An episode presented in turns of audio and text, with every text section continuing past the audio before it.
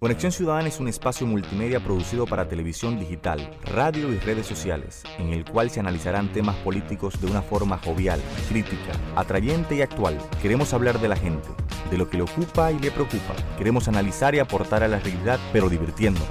Hablemos de la política que le interesa a la gente, no la que los políticos quieren que hablemos. Hablemos de lo que pasa en RD, la región y el mundo, y fomentemos la participación de la gente en la construcción de sociedades más humanas y cercanas. Hablemos de los temas que conectan contigo.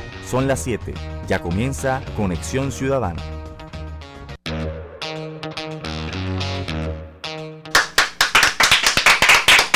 Bueno, son las 7 y 1 de la tarde, 7 y 1 de la tarde noche, siempre digo que es tarde noche.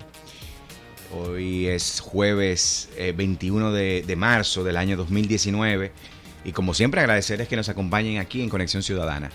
Estaremos compartiendo con ustedes eh, comentarios hasta las 8 de la noche.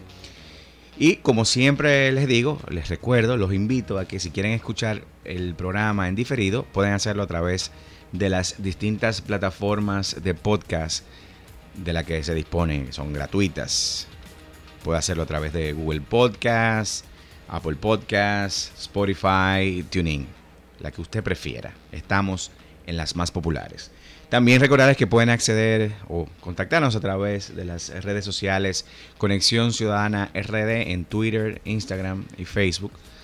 Y nada, vamos a hacer una pausa y cuando regresemos vamos a entrar de una vez a conversar con nuestra colaboradora del jueves, Angeli Moreno, de Millennials en Política.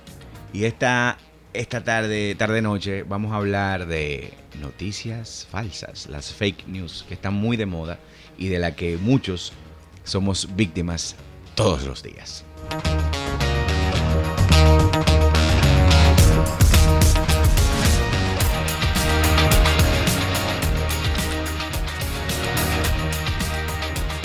Sintoniza de lunes a viernes de 7 a 8 de la noche por estudio 88.5 FM Conexión Ciudadana.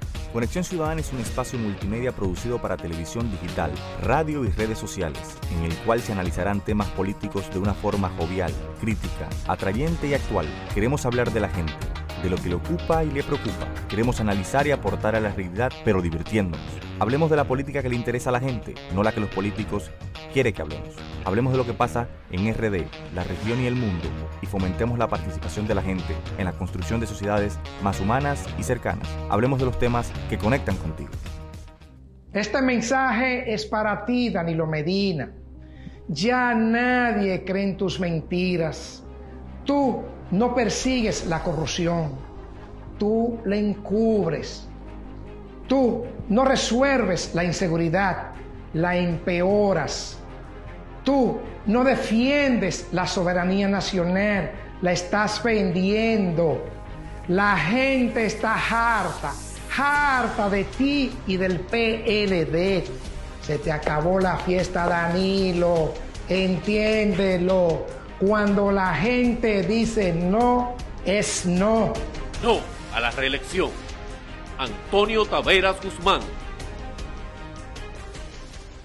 Me dijeron no puedes pero que me digan no puedes es una idea con la que nunca he podido lidiar. Mi nombre es Bartolomé Pujals. Soy abogado, activista social, nací y me crié en Santo Domingo. He dedicado los últimos años de mi vida a luchar por las principales causas de la gente. Vestí de amarillo, vestí de negro, vestí de verde. Encendí velas, me encadené, marché pero hoy he decidido hacer algo más de lo que hasta ahora he hecho. Llegó el momento de que uno de los nuestros nos represente. Es por eso que hoy decido aspirar a la alcaldía de la capital, convencido de que podremos transformar la ciudad y con ello comenzar a transformar el país. Llegó la hora de construir lo verdaderamente nuevo. Hoy te invito a que protagonicemos el presente para que disfrutemos el futuro. Que nadie nos diga que no es posible.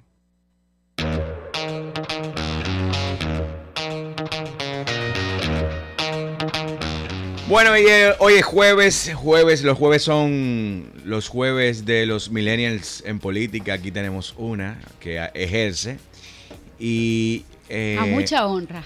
Y hoy, hoy se ha propuesto traer un tema eh, de esos muy controvertidos y además muy, muy, muy popular en estas en esta época, sobre todo además muy oportuno porque como estamos en la en la carrera política que inició a todo galope. Y en la comunicación 4.0. Exacto. Eh, pues las fake news son el, el, platillo del día en muchas, en la mayoría de las sociedades occidentales. Es, es un elemento antiquísimo, pero con, obviamente, con la, la capacidad de, de, resonancia que tienen las redes sociales.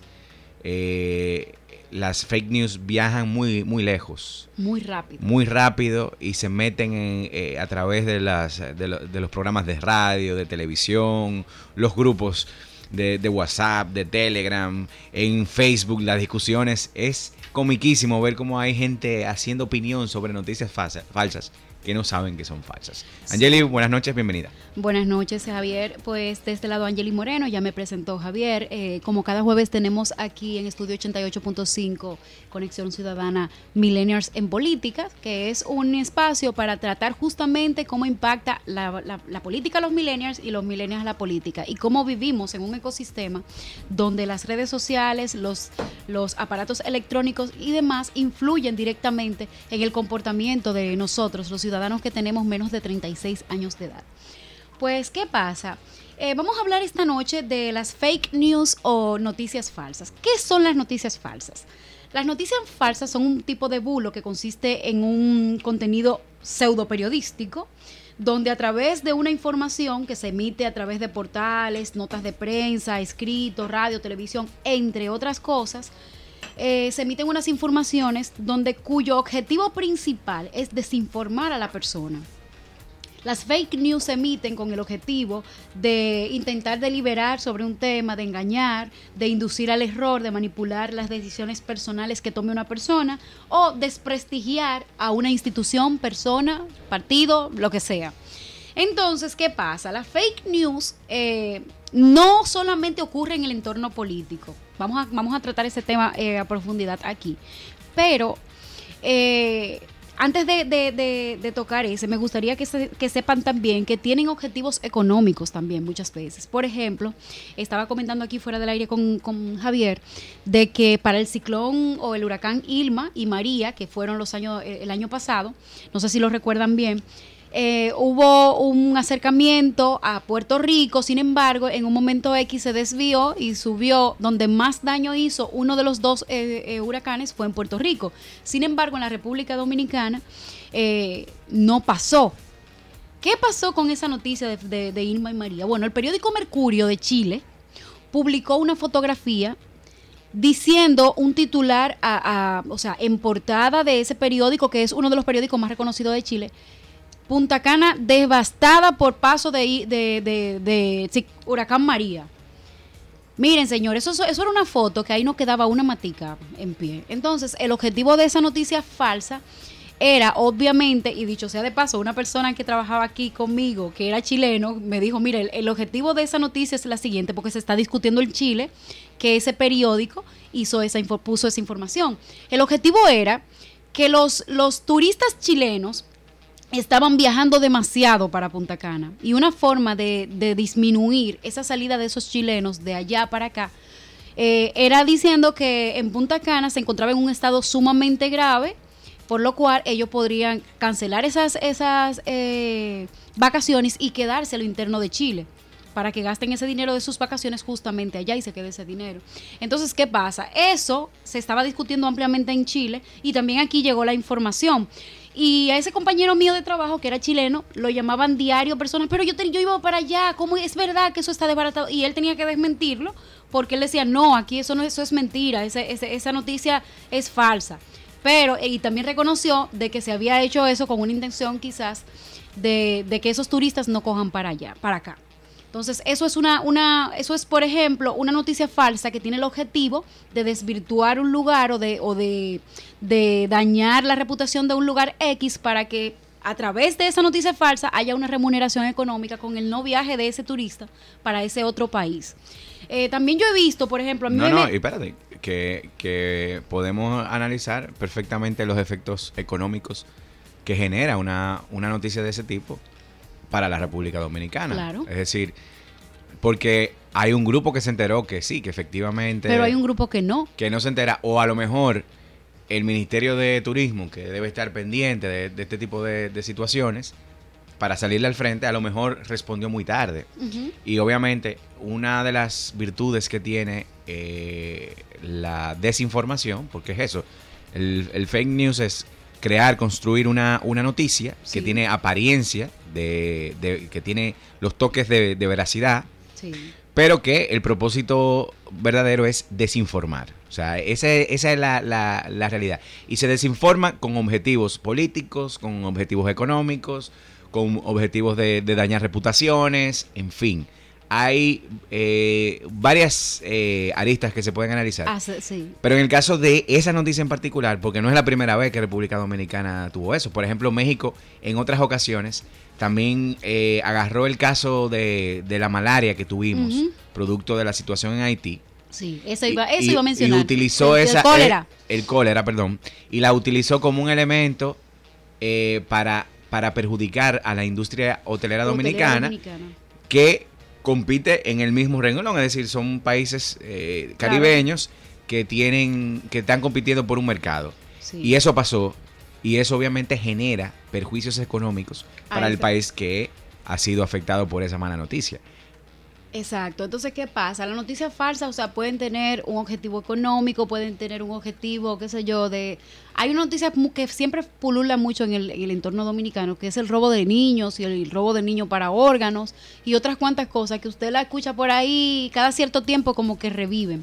Pero sin haber hecho un estudio eh, profundo de, las noticias falsas en la República Dominicana, yo me he dado cuenta, por ejemplo, de que las noticias falsas que circulan más son las luctuosas cuando un artista está enfermo, siempre pulula la información de un medio X de que ese artista murió o de que el político que está enfermo, o sea, César Medina lo mataron como 15 veces. A, A Freddy pasó a Freddy mismo, también. Anto- Anthony Río Anthony igual. Ríos, a- o sea, Anthony Ríos, yo recuerdo también. A, yo incluso, señores, yo fui víctima de una noticia falsa y, y yo, yo me quedé sorprendida porque yo pensé que Jack Veneno estaba muerto. Y yo no sé si ustedes recuerdan que hace un tiempo mataron en una noticia falsa a Jack Veneno. Y yo me dijeron, no, que hay un banco por ahí que está haciendo un anuncio con Jack Veneno. Y yo dije, pero, pero ¿y no?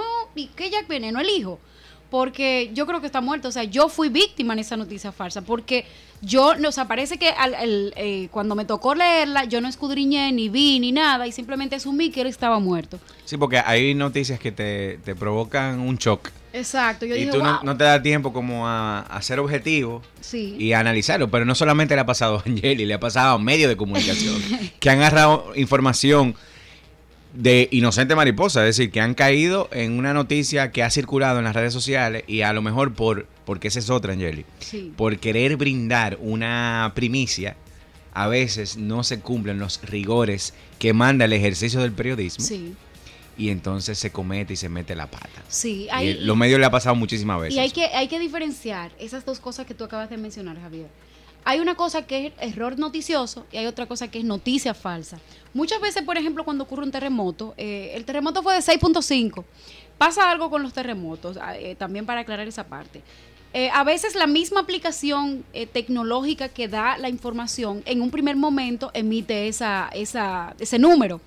Pero ese número es condicional, incluso ellos mismos lo dicen, porque después de un tiempo, como de unos 15 minutos, es que se tiene realmente la escala adecuada de, lo que, de cómo pasó ese terremoto. Sin embargo, después de esos 15 minutos, ellos rectifican, bueno, el terremoto fue de tanto. Eso es un error, puede ser un error si no se dice que es provisional el, el escala, por ejemplo. Pero si se deja así, es un error periodístico. Pero ese error no tiene ningún tipo de objetivo sañoso, o sea, de, de- de dañar nada, ni malicioso. Simplemente que en vez de 6.2 fue un terremoto de 5.1, vamos a, vamos a poner así. Entonces, ¿qué pasa? Eso es un error noticioso, pero una, una- ¿cómo uno puede identificar una noticia falsa? Porque es que casi siempre tienen como un elemento extraño. Si es de un político, dicen algo como que, tú- como que te impresiona. Porque ¿qué pasa? La noticia falsa tiene que ser algo que impacte para que pueda ser socializado. Porque si es una noticia, ah, ah, no, pasó tal cosa, algo que pasa siempre o que es muy común, la gente no lo ve como tan, tan difícil y simplemente lo lee y lo deja ahí. Pero las noticias falsas suelen tener un elemento para que tú lo compartas. Oh, pero tú viste lo que pasó con fulano. Mira, y te lo mandan y te lo mandan y te lo mandan. Y en la cadena de mandar el mensaje, ya sea vía WhatsApp, Instagram, Facebook, Twitter, es que está la propagación de esa noticia. De hecho, se hizo un estudio y le preguntaron a las personas que a quién cree que corresponde la responsabilidad de la propagación de la noticia falsa. Y el 43% dijo que al público en general, o sea, porque el público la sigue propagando.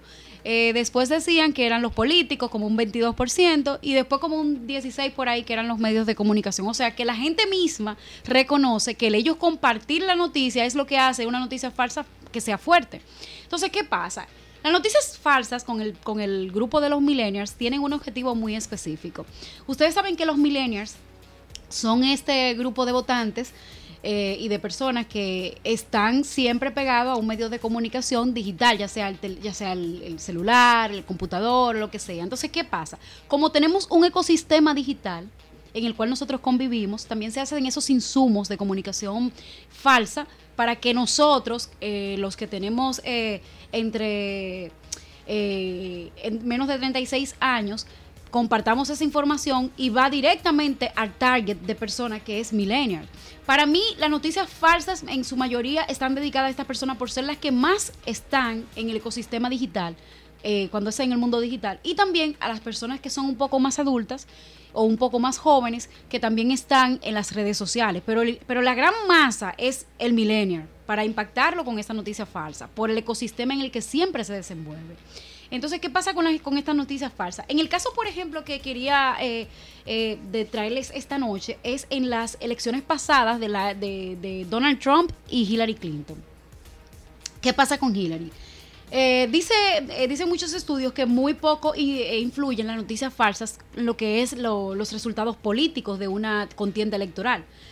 Sin embargo, por ejemplo, la Universidad de Ohio hizo una investigación sobre este caso en particular, el tema de Hillary Clinton y Donald Trump, y descubrió que realmente las noticias falsas que se dijeron de estas dos figuras tuvieron un efecto en los candidatos, por ejemplo, porque quien más utilizó la noticia falsa fue Donald Trump. Y esas noticias falsas que él utilizó se fueron publicadas en, portadas, en, portales rusos. Entonces, estos portales, los estadounidenses entraban y veían esta noticia y realmente la creían. Entonces, ¿qué pasa con esta Universidad de, Ohio? Ellos investigaron tres noticias falsas e hicieron un estudio llevado a cabo por, por tres eh, estadounidenses que se insertaron en tres noticias falsas en la campaña del 2016 en una encuesta que se llama YouGo.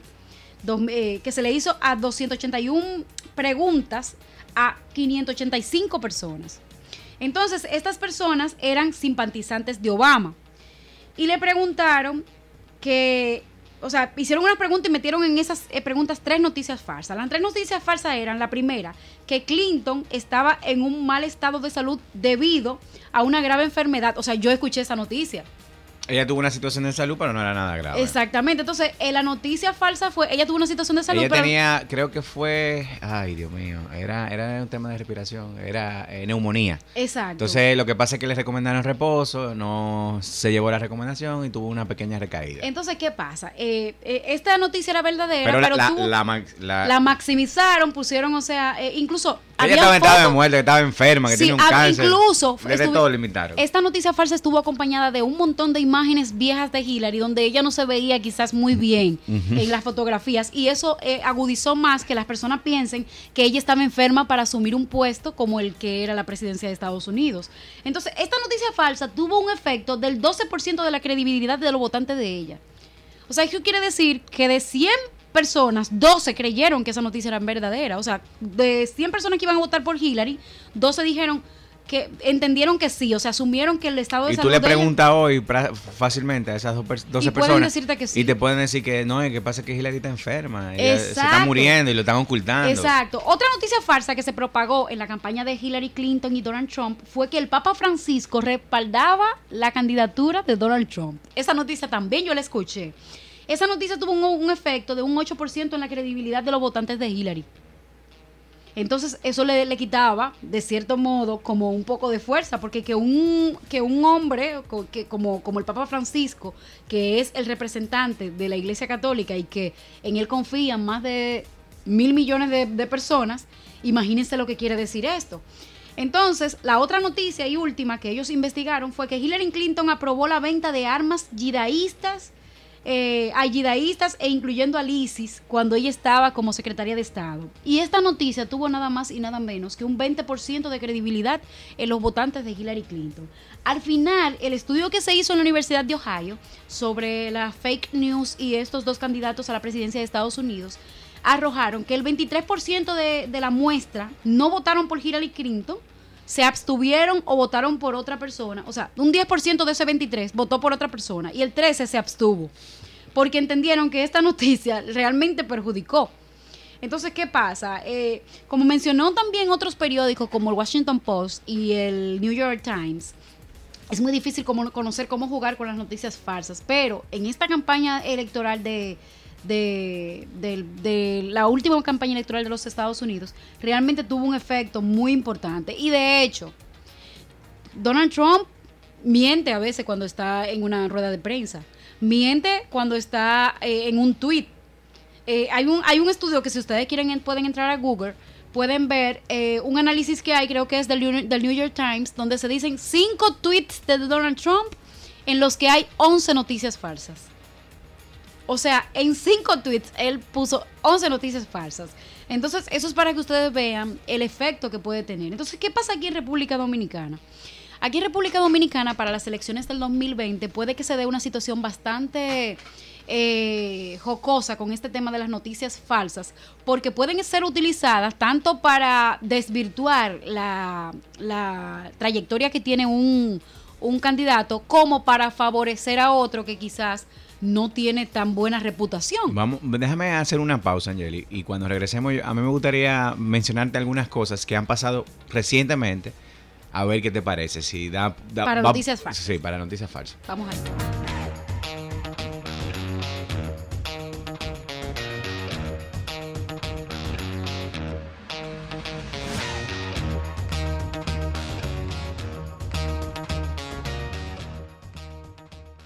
De lunes a viernes de 7 a 8 de la noche por estudio 88.5 FM Conexión Ciudadana.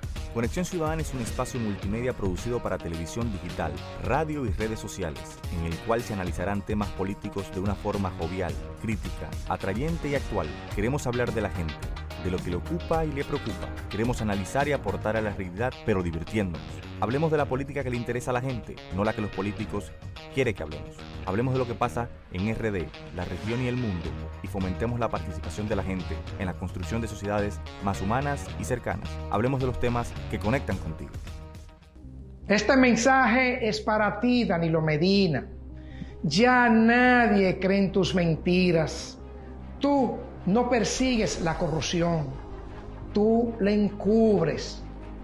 Tú no resuelves la inseguridad, la empeoras. Tú no defiendes la soberanía nacional, la estás vendiendo. La gente está harta, harta de ti y del PLD. Se te acabó la fiesta, Danilo. Entiéndelo. Cuando la gente dice no, es no. No a la reelección. Antonio Taveras Guzmán. Me dijeron no puedes, pero que me digan no puedes es una idea con la que nunca he podido lidiar. Mi nombre es Bartolomé Pujals. Soy abogado, activista social, nací y me crié en Santo Domingo. He dedicado los últimos años de mi vida a luchar por las principales causas de la gente. Vestí de amarillo, vestí de negro, vestí de verde, encendí velas, me encadené, marché. Pero hoy he decidido hacer algo más de lo que hasta ahora he hecho. Llegó el momento de que uno de los nuestros nos represente. Es por eso que hoy decido aspirar a la alcaldía de la capital, convencido de que podremos transformar la ciudad y con ello comenzar a transformar el país. Llegó la hora de construir lo verdaderamente nuevo. Hoy te invito a que protagonicemos el presente para que disfrutemos el futuro. Que nadie nos diga que no es posible.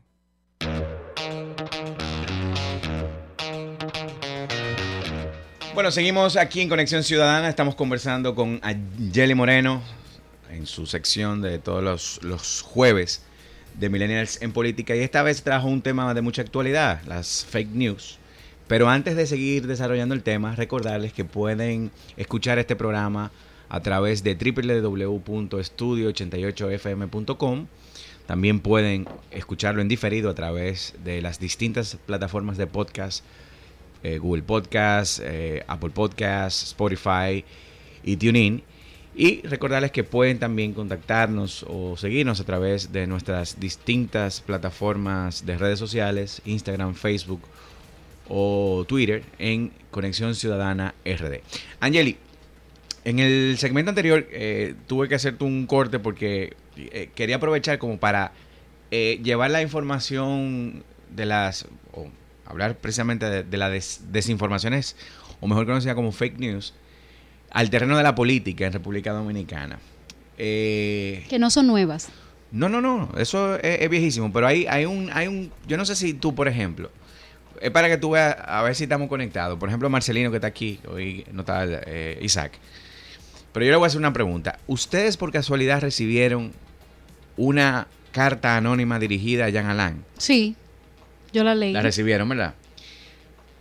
Eh, el que ve eso, fíjense que eso no, el que se, se, tomó el tiempo de leerla se da cuenta de que, de que no se trata de un documento escrito por un ignoto, por una persona de bajo nivel académico, no, es una persona que tiene cierto, nivel, académico, sí. Y se presenta y, eh, con el lenguaje que lo construye, la hilaridad, la, la, secuencia. La secuencia, como va explicando los datos, se ve que no fue una, improvisación. Se parece mucho al nivel, eh, a la fake news que dio el, propio procurador en... Eso fue una venganza, un ojo por ojo. Un ojo por ojo, pero no necesariamente... Tiene que ser fake news. No, no. O, o no necesariamente se trata de una venganza. Pudo ser un tercero que aprovechó que este señor que anda eh, sobrado de, de, de, de supuesta credibilidad, ¿verdad? Eh, alguien haya aprovechado este momento de debilidad, de tollo jurídico, para aprovechar y lanzarle este lodo. Eso no quiere decir que esa información ni sea veraz ni sea falsa pero no hay manera de contrastarlo. No, porque entonces por lo tanto esa información por la fuente. Dice que es anónima igual que la carta que entonces, si tú sacas esa, esa, información y yo por ejemplo agarro esa, esa carta ahora y empiezo a leerla, el que está del otro lado, el oyente, que me da a mí y a ti un nivel de credibilidad, y confianza, Eh, nosotros podemos incidir sobre él. Incidir sobre él y, mostrar, y montar una serie de, de, o hacer una serie de afirmaciones dándole categoría de verdad a una carta que no tiene una manera, manera real de contrastarse. Sí, y que cualquier persona que la lea y no conozca el background de la noticia puede creerla tal cual. Claro. Porque la persona dice, oye, pero mira lo que dijeron, o sea, y no sabe lo que, lo que pasó anteriormente, o sea, no sabe el sentido de que la carta sea anónima. Y también yo te voy a traer otro tema, y te lo voy a poner también en perspectiva.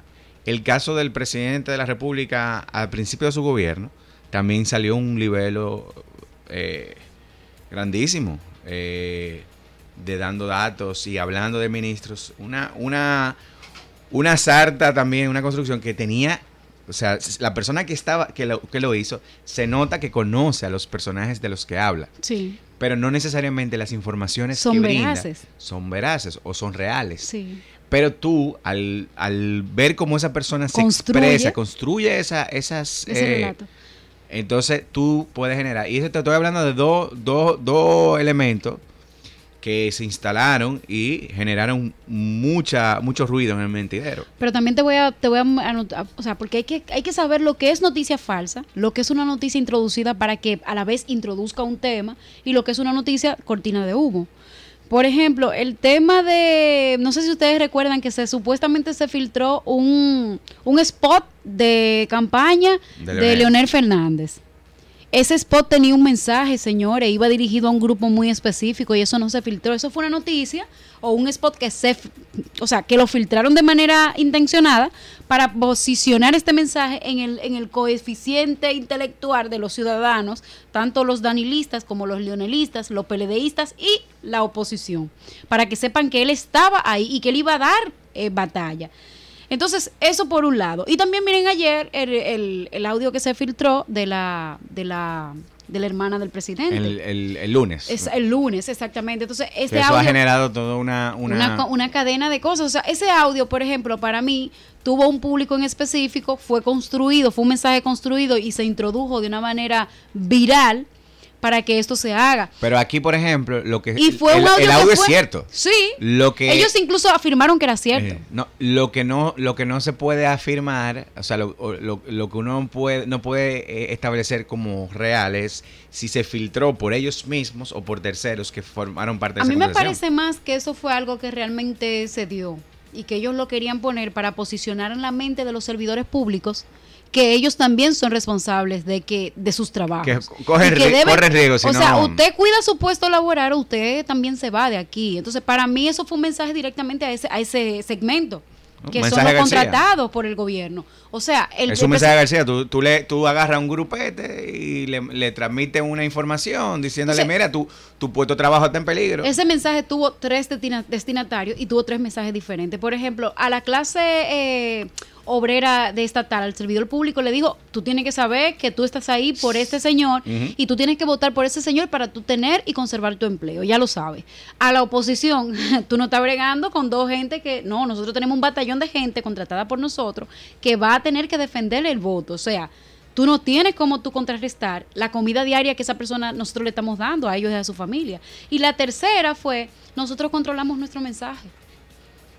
Lo controlamos porque nosotros sabemos lo que se filtra y lo que no. Esa información. de hecho, yo entiendo que la cera un poco la imagen de, de, la hermana del presidente. La cera todo, o sea, la cera ella, la cera el presidente, la cera, al, grupo y daña terriblemente la institucionalidad del país. Exactamente, pero es un mensaje que tiene sus pros y sus contras. políticamente tiene, políticamente cumple su, su cometido, porque eso es un mensaje no al público, no al país político, es todo lo contrario, es un mensaje al, a sectores eh, específico, para que sepan qué es lo que tienen que hacer, cómo tienen que actuar y qué son ellos. En dominicano dice, para que tú sepas qué es lo que y no te equivoques. Exacto. Mira, eh, ya que estamos llegando al, final, porque sé que te tienes que ir más temprano hoy, eh, ¿cómo podemos nosotros, los incautos, los que no estamos acostumbrados a bregar con, con la opinión pública, que no conocemos cómo que funciona la dinámica de medio, ¿Cómo nosotros podemos eh, evitar caer en la trampa de una noticia falsa? Y no, lo primero es, cuando yo recibo una información, ¿en qué actitud la recibo? Exacto. Lo primero es que cuando uno recibe una información y la lee y ve que es algo súper impresionante, primero lo que uno tiene que hacer es estudiar quién te la mandó, la persona que te la mandó, y segundo, la fuente que dice que es esa información, o sea, de dónde viene. No es lo mismo usted tener una información de un periódico X que ya tiene una trayectoria, que sabe quién está detrás de ese periódico, a que usted le llegue una información de miscaquito.com. Usted no sabe lo que es, usted no sabe eh, de dónde viene, ni, ni dice, usted entra a esa página y no ve ningún tipo de contacto, usted ve como noticias viejas, porque a veces se, utilizan estas páginas solamente para mandar una información falsa. No, Entonces, pero fácilmente entrando al portal usted se da cuenta de que es una página que cada cierto tiempo pone una noticia. No, no, y, no, no, y también son páginas o portales que lo que hacen es propagar noticias falsas porque los, su, su, su, sus ingresos se alimentan de las visitas que reciben. Exacto. Entonces, eh, es un portal construido, tú crees que es un periódico y lo que está lleno de un de sarta de mentiras, de todo tipo. Y muchas veces también le cambian un titular a una noticia X para tener más engagement, que usted le dé clic y eso le genera dinero también. Entonces, cuando usted entra a esa noticia, que usted se da cuenta que no dice nada de lo que usted pero leyó en el título, también eso es una forma de usted eh, darse cuenta cuando es una noticia falsa. También eh, una forma de, la que a mí me resulta bastante es tomar el título, y ponerlo en Google, a ver dónde más se publicó esa información, porque puede ser que lo tenga un periodiquito por ahí que usted nunca en su vida ha visto y que fue primera vez, pero aparezcan tres o cuatro periódicos que usted sí conoce y que usted ha leído información de ahí que también la tienen. Entonces ahí la, noticia tiene un poquito más de importancia y realmente usted se da cuenta si es falsa o no. También puede ser, y también entrar, no verla por arriba, porque puede ser que diga eh, tal y tal y tal cosa, y al final dice, esta noticia es falsa. Y entonces usted ya como leyó la primera parte y no leyó la última, de por hecho de que esa información es cierta. También comprobar la fecha. Una cosa también que ha pasado es que hay una noticia verdadera que no es del momento, sino que es de hace tres años y como se envía ahora, usted cree que es una noticia verdadera. Esa noticia es falsa, porque se utiliza un hecho pasado para tratar de llevar eh, a la persona a pensar de que en la actualidad se está dando esa situación. Como por ejemplo, eh, vamos a suponer que... Yo te voy a poner un caso. Hay un spot de, de Danilo que hace, de hace tres, tres años. Sí. Que le pusieron en circular que parecía que era algo de ahora. Exacto. Y un spot de hace tres años. O sea, Sí. O por se, ejemplo... se utilizó la- con la intención de, ¿verdad? de seguir construyendo esa... Vamos a suponer, por ejemplo, miren que miren una noticia falsa que podría hacerle mucho daño a un candidato. Eh, un candidato que salió de un partido y que está independiente o que está en otro partido y que ahora salga la noticia de que ese candidato regresó a ese partido al que era, sin ser verdad. O que ese candidato eh, eh, vuelva a salir la noticia de que volvió a salir del partido cuando él está dentro. Entonces esa noticia podría hacerle mucho daño a ese candidato, porque la gente me siente loco, siempre con lo mismo, que entra, que sale. Entonces la gente sin... Yo creo que siempre esas noticias falsas tienen cinco o seis gente que captan y que la gente cree todavía que esa noticia es verdadera. Como lo que me pasó a mí con el tema de Jack Veneno, que todavía yo pensaba, o sea, yo duré un tiempo pensando que realmente Jack Veneno estaba muerto. Hasta que yo tuve esa conversación con una amiga que me dijo, no, él no ha muerto. También está eh, las fuentes adicionales, como ya les consulté, leer un poco más allá de la noticia. O sea, dice, aquí, por ejemplo, mucho, pero mucho circulan las noticias falsas con relación a Venezuela. Primero porque no conocemos cuáles son los medios de Venezuela, los medios de comunicación. Las personas que son, que tienen más cultura de, de- de leer varios periódicos, que conocen la situación de Venezuela, saben dónde ir. Por ejemplo, eh, en el tema de Venezuela, yo leo Telesur, leo cinco periódicos más, leo un periódico cubano y leo otro periódico de, de América del Sur, o otros periódicos de, Ameri- de América del Sur. Pero si leo los Estados Unidos, tienen siempre una misma línea con relación al tema de Venezuela. Entonces, muchas veces incluso yo he visto en periódicos muy importantes de Estados Unidos noticias falsas. Y de hecho, el Listín Diario destacó una noticia falsa sobre Venezuela, sobre el incendio de un camión de, de alimentos, que esa noticia pasa algo. Las noticias falsas eh, tienen algo. Se pueden desmentir tan rápido como se, como se generan. Pero también pasa otra cosa. Cuando no se desmienten tan rápido como se generan y pasa un tiempito por el medio, es más difícil que se quite la percepción de que esa noticia realmente ocurrió. Con, ese, con respecto a ese caso de Venezuela, donde se dijo que las personas de Nico- del, del gobierno de Nicolás Maduro incendiaron el camión de provisiones, duró como una semana.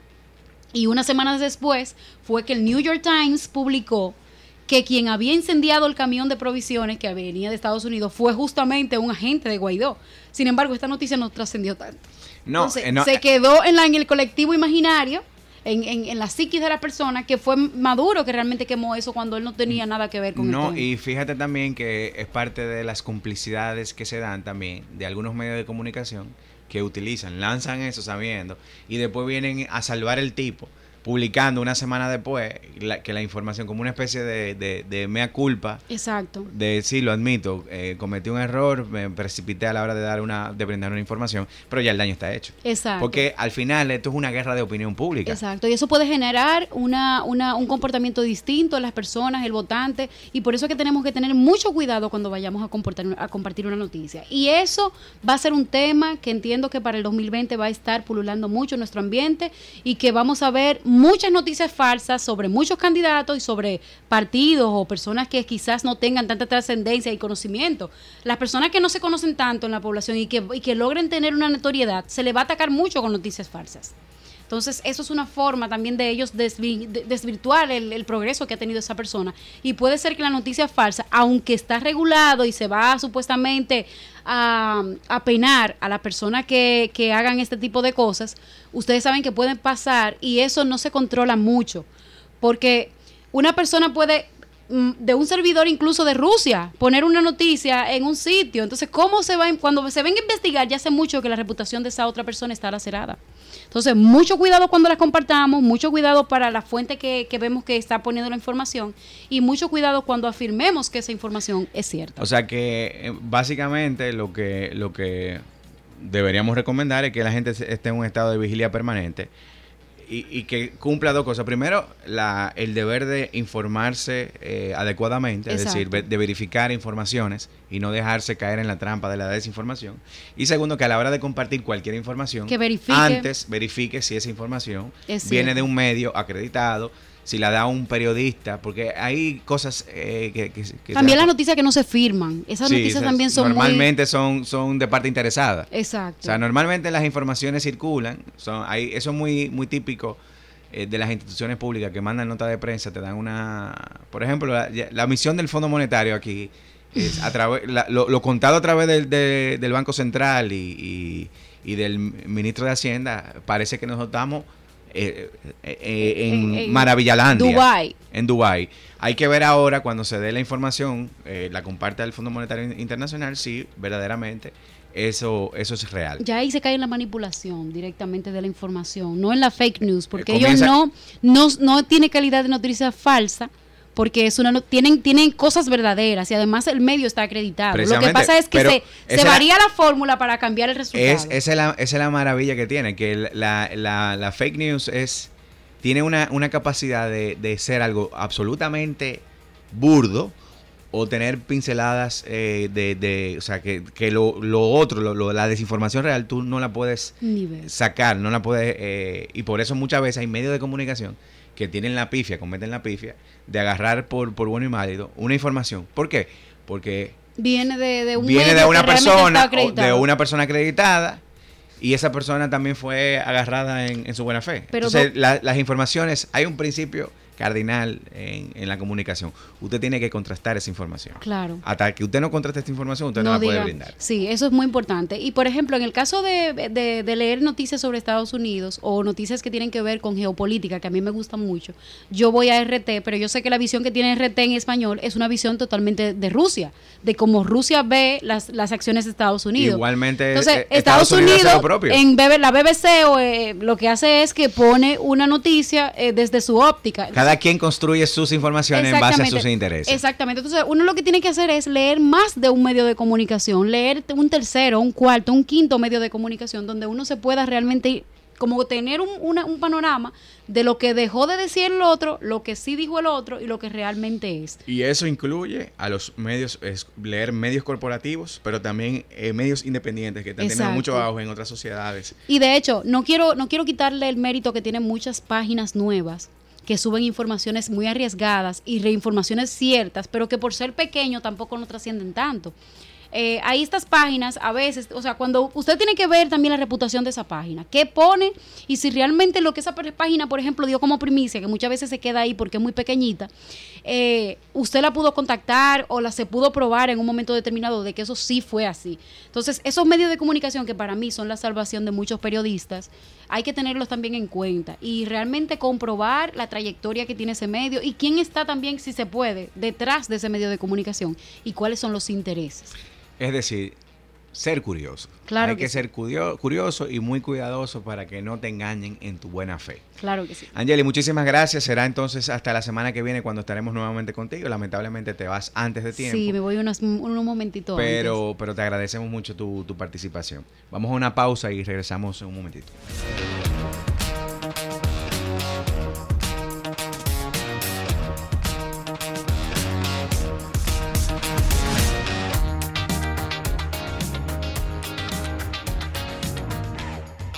Sintoniza de lunes a viernes de 7 a 8 de la noche por estudio 88.5 FM Conexión Ciudadana.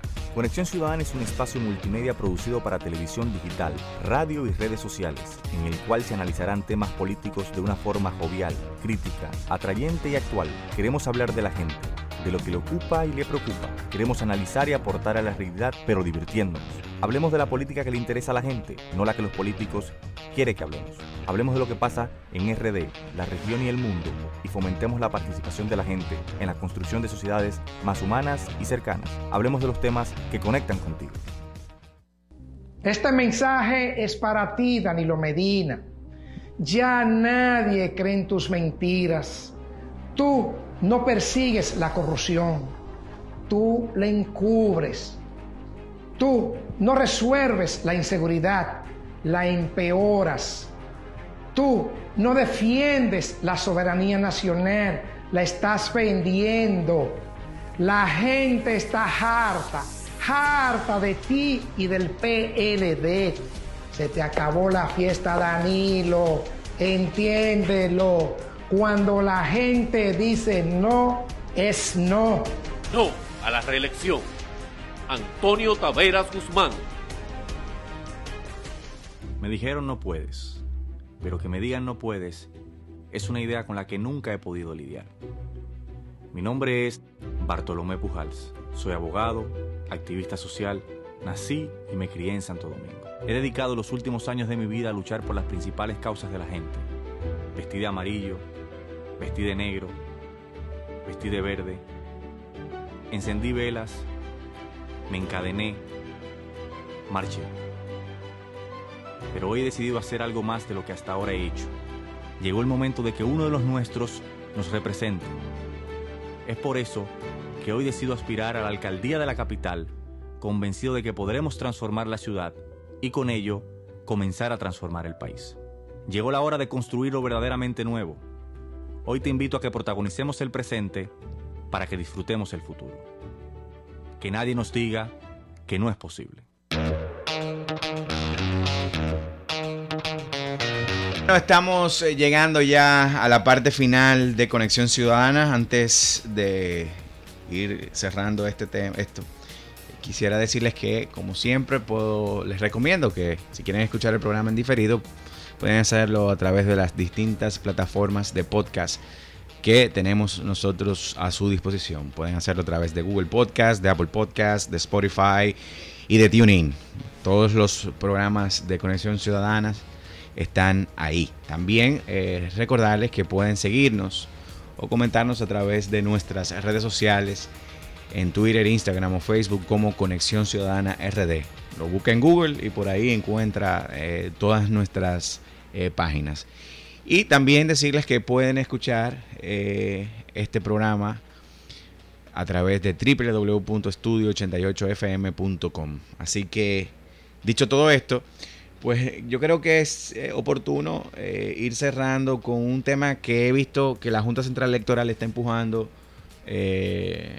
con mucha intensidad últimamente y que me parece muy bien, muy positivo, porque ayuda a la transparencia y también a socializar una, propuesta que está haciendo la Junta Central Electoral para resolver los grandes retos que tienen por delante estas elecciones eh, presidenciales, congresionales y municipales del año 2020. Como sabemos, hay una serie de elementos nuevos que se han incorporado a la discusión, a pesar de que eh, hay impugnaciones en el Tribunal Constitucional a la ley de partidos, a la ley eh, electoral, si bien hay, a pesar de eso, hay que reconocer que son normativas que ya existen legalmente y que no se van a poder impugnar todos sus articulados y que en lo que va y viene ya hay una, un calendario de elecciones que será un gran reto porque, eh, como ustedes saben, eh, a partir de las elecciones de, del febrero de, este 20, los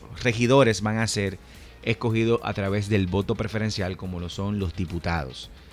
Entonces, eh, en términos de trabajo electoral, eso supone un gran esfuerzo eh, y un gran, una gran cantidad de tiempo que tendrá que dedicar la Junta Central Electoral para poder entregar las informaciones en un tiempo oportuno y pueda generar la tranquilidad y el sosiego eh, ante unas elecciones que se, vislumbran como una, guerra de guerrillas, donde lo que se va a...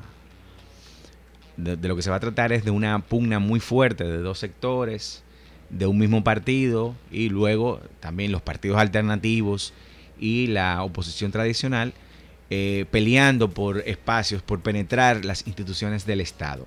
Y Obviamente este cierre, este cierre de ciclo eh, será un gran reto en términos organizativos para la Junta Central Electoral. Estamos hablando de no sé cuántos, son miles de, cargos eh, entre regidores, eh, diputados y senadores, más el presidente de la República y luego los vocales y los jefes de distritos municipales eh, lo que pone en una situación de muchísima complejidad eh, las elecciones. Entonces la Junta Central Electoral tiene eh, varias, varios meses haciendo una estrategia muy inteligente, debo felicitar a la Junta, promoviendo un sistema que ha sido desarrollado por la propia Junta Central Electoral, un software que quieren poner en funcionamiento en las elecciones del año que viene. Sin embargo, eh, los partidos políticos que han decidido celebrar primarias abiertas y cerradas eh, han entendido o le han dado un voto de confianza a este sistema y será una gran oportunidad para validar la eh, funcionabilidad de este sistema. Había una gran resistencia porque se pensaba que la Junta estaba proponiendo el voto electrónico. Y el voto electrónico, ah, no solamente en República Dominicana, sino en muchos países donde se ha implementado ha generado muchas dudas.